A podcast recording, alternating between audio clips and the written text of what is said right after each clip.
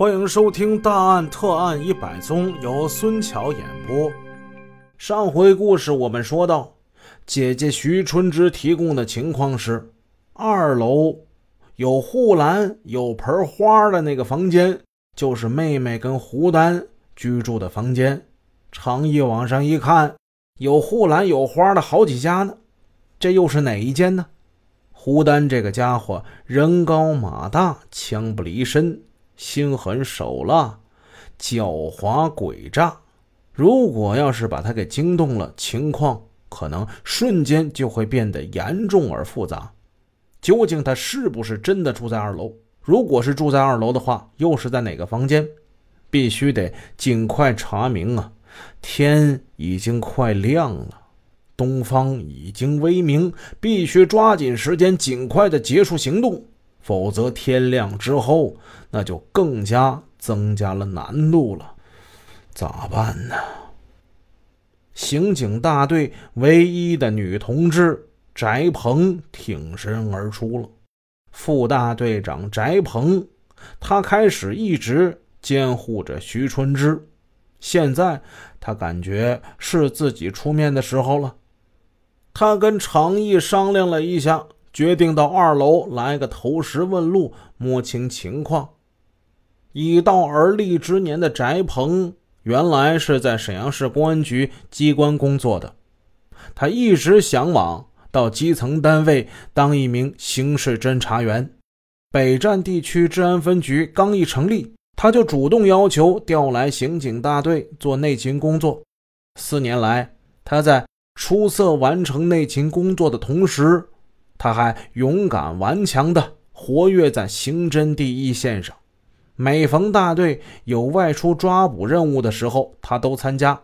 由于他的隐蔽性更好，经常在行动中发挥独特的作用。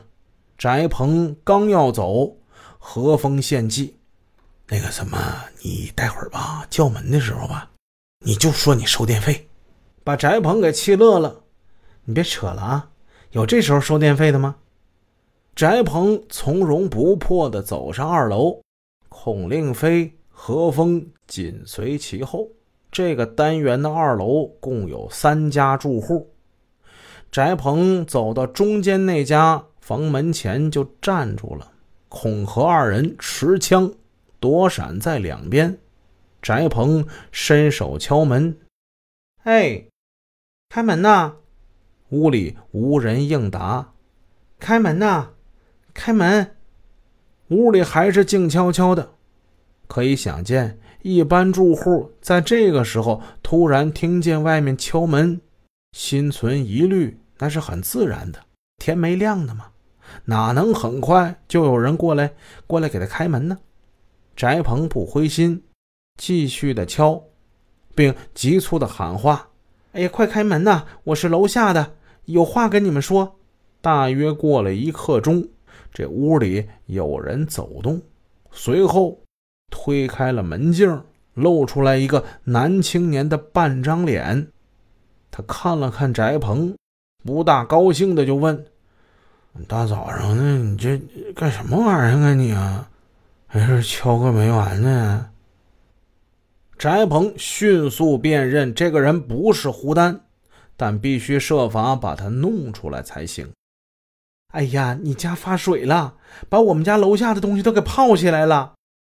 啊，哎楼下大姐我认识啊，不是你啊。翟鹏随机应变：“我是他妹妹，我来串门的。我家自来水跟厕所都好好的，没漏水呀。哎，我还能骗你吗？你你开门。”跟我下去看看，你就知道了。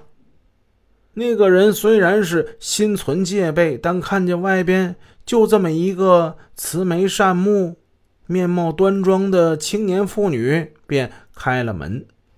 就在这个时候，孔令飞、何峰等人立即冲了进去，把他给控制住了。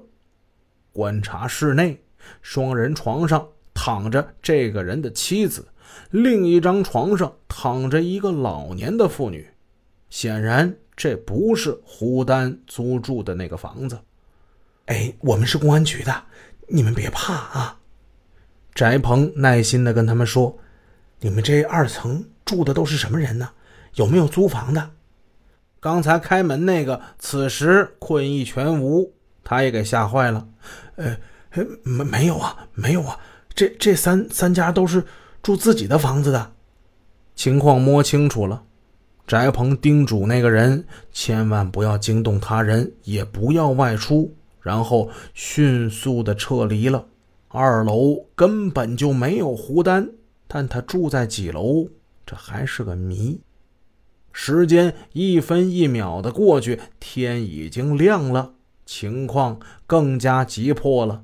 在这种情况之下，魏国良和常毅指挥小分队执行了另一套方案，让徐春之给徐春南打传呼，引蛇出洞，就说儿子病重了，需要去医院，请速回电话。引蛇出洞之计，到底能不能成功呢？根据掌握。徐春南给传呼他的人回电话，都是用楼下的公用电话机，留言是“请速回电”，就是要他走出大楼来。为了防止徐春南不在楼内或从另外途径去医院，魏国良带人去第四医院守候。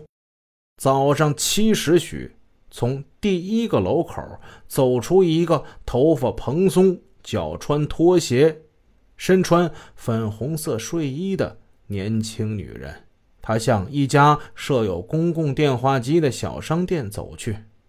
翟鹏从相貌跟年龄上一眼就认出这个女的就是徐春楠。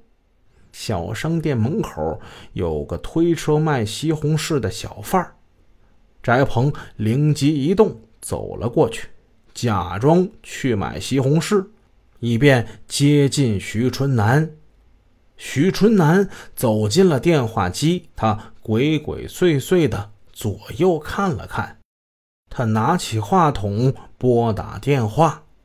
翟鹏一边选着西红柿，一边侧耳倾听徐春南那边隐隐约约的话声：“是吗？姐夫没在家呀？啊，那好，我去。”你等我吧，你等我洗洗脸哈。显然，徐春南是跟徐春枝在通电话，他绝不会想到和他通电话的徐春枝此刻就近在咫尺，更想不到徐春枝身边站着的，就是常毅、于杰等刑警。抓捕胡丹的最后时刻终于要来了。明天，请收听《北站刑警队》这个故事的大结局。